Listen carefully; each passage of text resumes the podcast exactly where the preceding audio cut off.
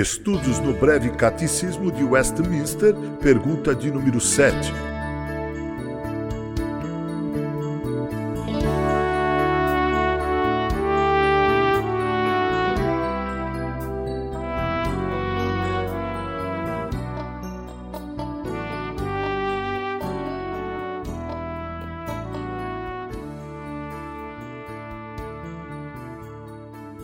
Que são os decretos de Deus? Resposta: Os decretos de Deus são o seu eterno propósito, segundo o conselho de sua vontade, pela qual, para sua própria glória, ele, Deus, predestinou tudo o que acontece. Referências bíblicas: Efésios 1, versículo 4 e 11, Romanos 9, versículo 23, Atos 4, versículo 27 e 28. Salmo 33, versículo 11. Perguntas. Primeira: Qual é a natureza dos decretos de Deus? Resposta: Os decretos de Deus são imutáveis, não podem ser mudados, portanto, é certo que serão cumpridos. Seus decretos são eternos e foram decididos por Deus na eternidade. Segunda pergunta: Há mais de um decreto? Resposta: Não há um só único decreto. Contudo, esse decreto inclui muitos detalhes e por isso falamos dele no plural. 3.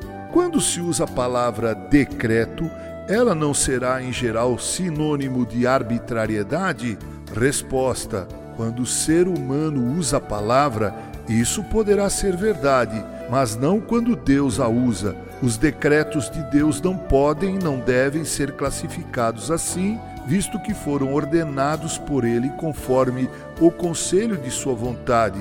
Deve-se olhar atrás do decreto e ver ali o amor de um Deus pessoal infinito, cujo plano que a tudo abrange também é em tudo sábio. Quarta pergunta: qual é o propósito dos decretos de Deus? O propósito dos decretos de Deus é a sua própria glória em primeiro lugar e por meio dela o bem dos eleitos. Quinta pergunta: Quais são os objetos especiais dos decretos de Deus e qual é seu decreto em relação a eles? A resposta é: os anjos e os homens são os objetos especiais e seu decreto para com eles é a predestinação. Pergunta 6: O que quer dizer predestinação? Resposta: Predestinação é o plano ou propósito de Deus com respeito às suas criaturas morais. Divide-se em eleição e reprovação. Pergunta 7. Qual é a definição de eleição e de reprovação? Resposta: Eleição é o propósito eterno de Deus para salvar uma parte da raça humana em e por Jesus Cristo. Reprovação é o propósito eterno de Deus de ignorar alguns seres humanos quanto à operação de sua graça especial e puni-los por seu pecado. Oitava pergunta: Se a reprovação for verdade, como pode Deus ser justo?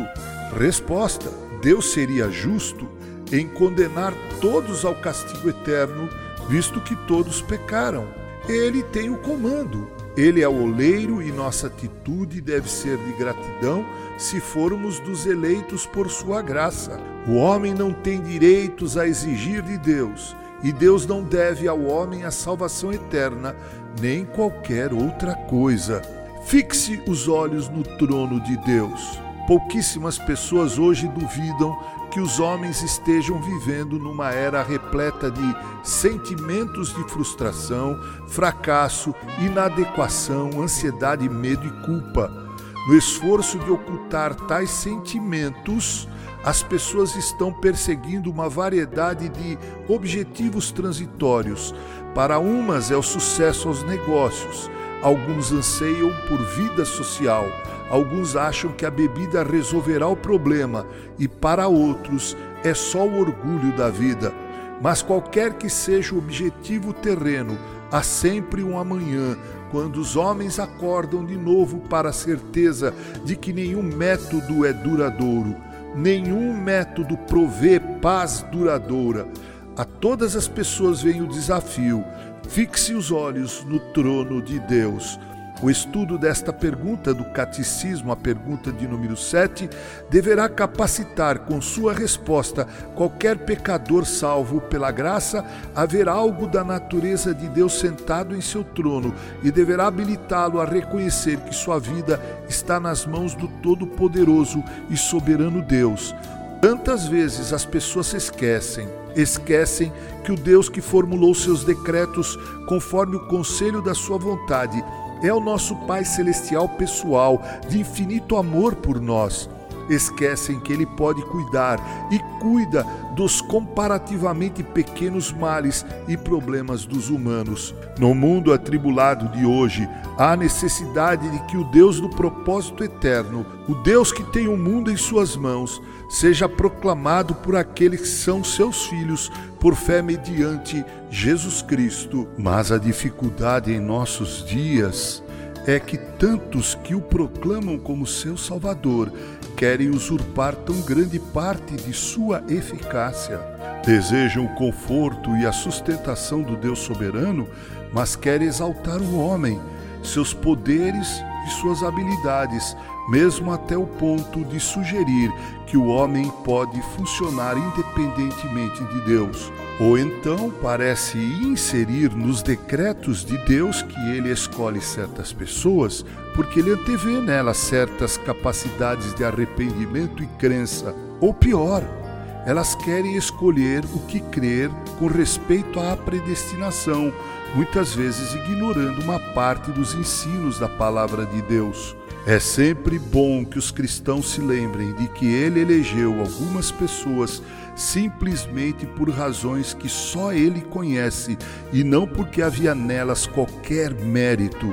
E mais, é bom que os cristãos se lembrem de não ousar intrometer-se com a palavra de Deus. É verdade que há muita coisa que nossa mente finita não consegue entender.